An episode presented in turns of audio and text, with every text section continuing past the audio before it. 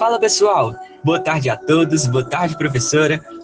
Galera, eu me chamo Marcos e juntamente com a Alessandra, o Diego e o Samuel, irei fazer a apresentação do tema que nos foi proposto, que é sobre os sistemas de produção agrícola. A gente separou vários assuntos para tratar né, nessa apresentação e eu já falo para vocês que a apresentação ela tá incrível, tá ótima. Fizemos o roteiro e espero que vocês compreendam tudo que a gente for falar aqui, tá bom? Então vamos começar nossa apresentação. Eu vou dar a introdução aos sistemas utilizando o TGS, que é a teoria geral dos sistemas, né, que tem como objetivo de formular e construir conceitos né, na aplicação de estudos empíricos de diversas ciências. Né? E agora eu vou utilizar ele num contexto agropecuário. Então, é, essa definição de sistemas no contexto agropecuário pode ser padronizada por meio de escalas geográficas, que são elas uma unidade produtiva, né, que é o talhão, a gleba, a lavoura, o estabelecimento ou a propriedade rural, e a microrregião ou mesorregião. É, os sistemas têm suas definições e exemplificações, então existem quatro, né, então são sistemas de cultivo, que indica o subsistema, os sistemas de produção, que representam os sistemas de o, o sistema, assim, propriamente dito, ele, o sistema bruto, e o sistema agrícola, que diz respeito ao supersistema. E ainda tem o bioma, né, que é referente ao hipersistema. Então, gente, sobre o sistema agrário. A caracterização do sistema agrário de um país, região, município ou localidade rural é realizada através de uma metodologia de enfoque sistêmico como por exemplo a atividade de produção de leite, que pode ser importante para outras atividades paralelas do produtor de leite. Ou seja, o rebanho de gado leiteiro, por exemplo, pode ser uma fonte importante de adubo orgânico para uma atividade de produção vegetal. E nesse caso, a atividade agrícola nessa propriedade então, podemos dizer que a agricultura não é uma simples justaposição de atividades produtivas e fatores de produção, mas é um sistema organizado em torno de interações entre seus múltiplos componentes. A análise sistêmica, ela possibilita obter maior segurança para compreender os distintos fenômenos sociais e econômicos de uma determinada região, um estudo para saber sobre em que país está localizado, até chegar nos níveis mais específicos, como, por exemplo, a unidade de produção, até o sistema de cultivo ou criação.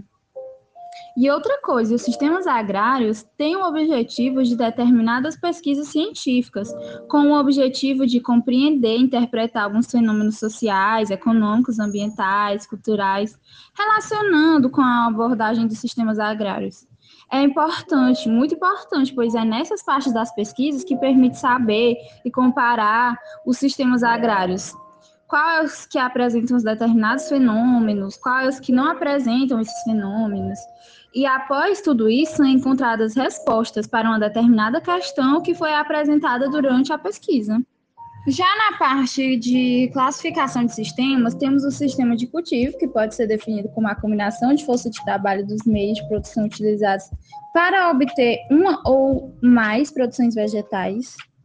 E de criação, no que concerne ao rebanho, que se caracteriza por um conjunto ordenado de intervenção no setor de seleção de produção, de alimentação, de higiene, de saúde, etc.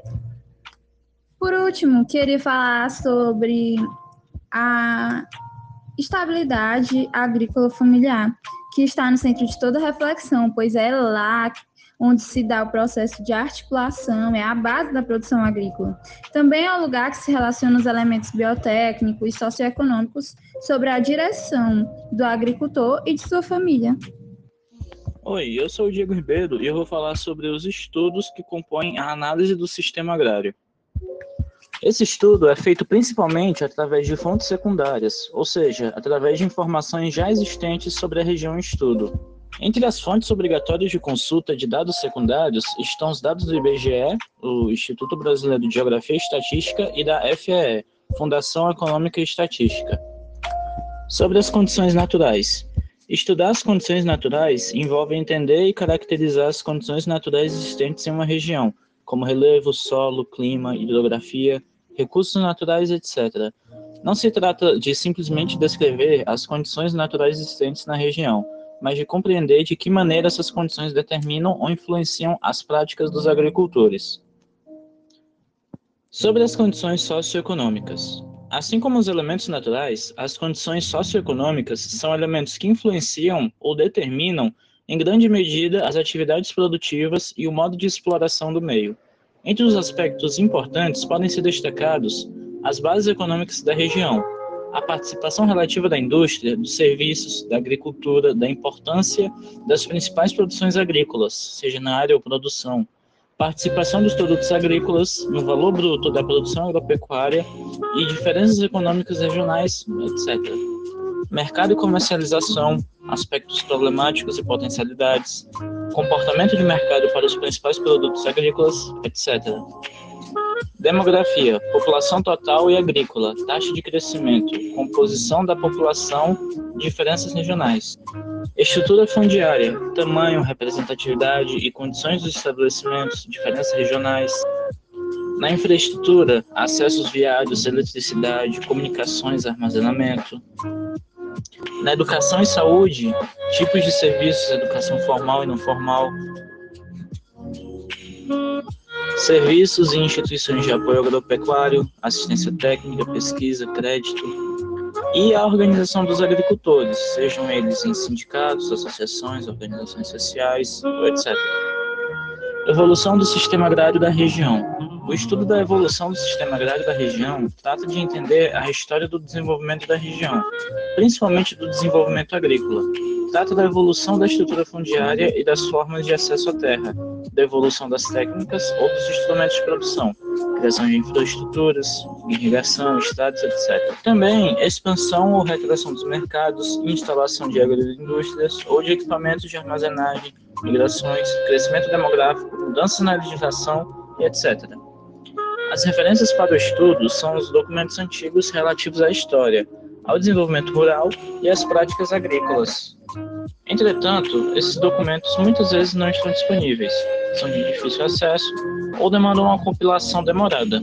Por outro lado, a maior parte deles não foi elaborada com a finalidade aqui pretendida, isto é, não visam a subsidiar políticas e projetos de desenvolvimento, entre os aspectos importantes a serem observados, destacam-se os diferentes períodos de ocupação agrícola, colonização, os principais ciclos econômicos, o estabelecimento das bases econômicas regionais atuais e o período recente, os aspectos de crise e de prosperidade, as causas de diferenciação entre os agricultores.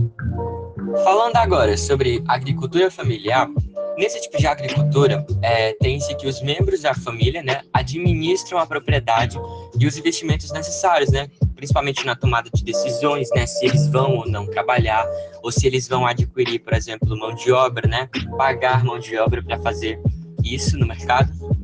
E, normalmente, é, nesse tipo de agricultura é utilizado um, um, um meio, que é o cooperativismo.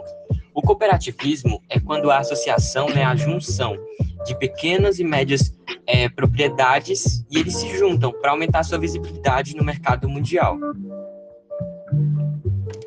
Tratando agora sobre a agricultura de subsistência, o que pode ser norteado aqui é que ela é um tipo de agricultura familiar que prevalece nas regiões pobres e é um tipo de agricultura de subsistência, né, destinada a atender às necessidades imediatas de consumo alimentar dos próprios agricultores e dos seus de dependentes. Nesse tipo de agricultura familiar, predominam as pequenas propriedades, que podem ser cultivadas em três tipos, que são elas: a parceria, que é quando o agricultor aluga a terra e paga por seu uso como parte da produção. Segundo, o arrendamento, que é quando o aluguel é pago em dinheiro. E terceiro, que é o regime de posse, que é quando os agricultores simplesmente ocupam terras devolutas, ou seja, soltas, que não têm dono nenhum ou simplesmente que pertencem ao Estado. Essa realidade ainda existe em boa parte dos países da África subsaariana, é, mas o que prevalece mesmo atualmente é uma agricultura de subsistência voltada ao comércio urbano, que funciona da seguinte forma. Eu vou dar um exemplo aqui. Imagina o Jurandir, Jurandir Ferreira Gomes, e aí ele tem uma propriedade assim bem simples. Pode ser alugada, pode ser na parte da parceria, como eu havia dito, dos três tipos lá, né? Pode ser um desses tipos aí. E o que é que ele vai fazer? Ele vai plantar arroz. Ele gosta muito de arroz, então ele vai plantar arroz. E o arroz que ele plantar não vai ter, por exemplo, uso de fertilizantes, vai ser de baixa qualidade, né, as sementes, e não vai ter assistência técnica, é, por exemplo, de, de biotecnologia, não vai ter nada assim é, comparado às grandes empresas fazem, as grandes propriedades. E vai ser uma coisa mais simplificada. E aí ele vai vender na cidade mais próxima. E o lucro que ele obtiver com isso vai suprir as necessidades imediatas, entendeu? O que impossibilita dele aprimorar suas técnicas. Falando agora bem rápido da agricultura de jardinagem, nessa forma de produção predomina a alta produtividade, pois se recorre à seleção de sementes, à utilização de fertilizantes, muito diferente lá da subsistência, e a aplicação de avanços biotecnológicos, né? que permitem a fixação da família na propriedade por tempo indeterminado. Inclusive, nesse tipo de produção, é, eles fazem produção de arroz em planícies inundáveis.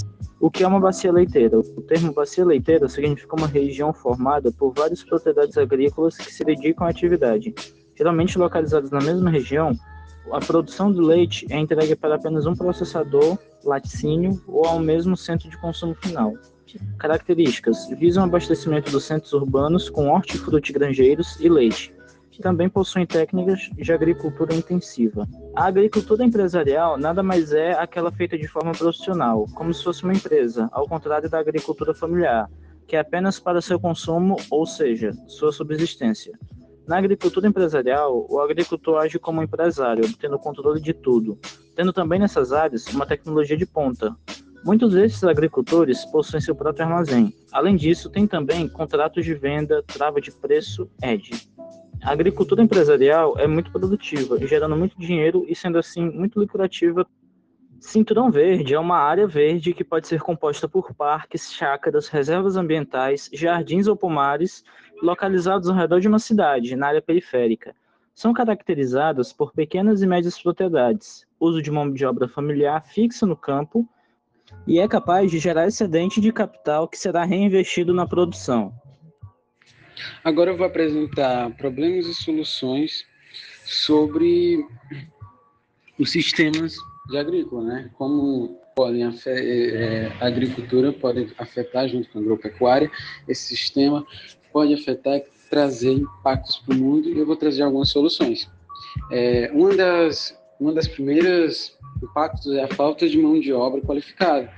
Porque hoje em dia, como a tecnologia está avançando, muitas pessoas muitas pessoas, muitos donos, muitos empresários, eles utilizam da tecnologia. E também é difícil algo que não exista hoje, que não tenha, é, que não seja moderno. E, só que, para isso, vai ter que ter um trabalho de mão de obra específico, é formado, que entenda do assunto. E muitos trabalhadores, funcionários que trabalham na, nos sistemas agrícolas não têm esse tipo de informação. E uma solução para isso é que os empresários, os agricultores, invistam é, na, no estudo e na formação dessas pessoas, para criar mais workshops, para promover a educação, entre outras coisas. Outra coisa é o desperdício. De acordo com a FAO, que é a Organização das Nações Unidas para Alimentação e Agricultura, entre um quarto e um terço de todo o alimento que é produzido no mundo é desperdiçado. Ou seja, é, é uma quantidade de alimento que dá para alimentar 2 bilhões de pessoas por ano. E o Brasil é um dos grandes, um dos grandes países que desperdiçam é, esse alimento. No que diz respeito ao agricultor, o desperdício significa literalmente dinheiro jogado fora. Depois de tantos investimentos feitos com insumos, ferramentas, maquinários, tecnologia, mão de obra e outros, o percentual que não é vendido significa uma perda expressiva para o produtor. Uma das formas disponíveis para o produtor ter um maior ganho é exatamente diminuindo os desperdícios e as perdas na sua propriedade, ou seja, ele vai ter que fazer uma relação né, sobre os ganhos e perdas que ele tem. E isso vai diminuir, não vai dar tanto prejuízo, para ele e nem prejuízo para o sistema, né? É a falta de investimento é, tecnológico. A gente vê máquinas e mais máquinas e mais máquinas é, nos sistemas agrícolas, mas a gente não percebe que falta investimento. Tudo que a gente toca hoje tem tecnologia, tem investimento, mas é, nesse setor agrícola falta ainda esse investimento tecnológico, mesmo que já tenha máquinas, mais máquinas, mesmo que o Brasil seja o maior produtor é, do mundo de grãos, falta esse investimento, né? E a solução para isso é fazer com que as empresas, né, olhem para isso, para que invistam e criam uma tecnologia que seja faça o processo mais rápido, o processo mais limpo, né?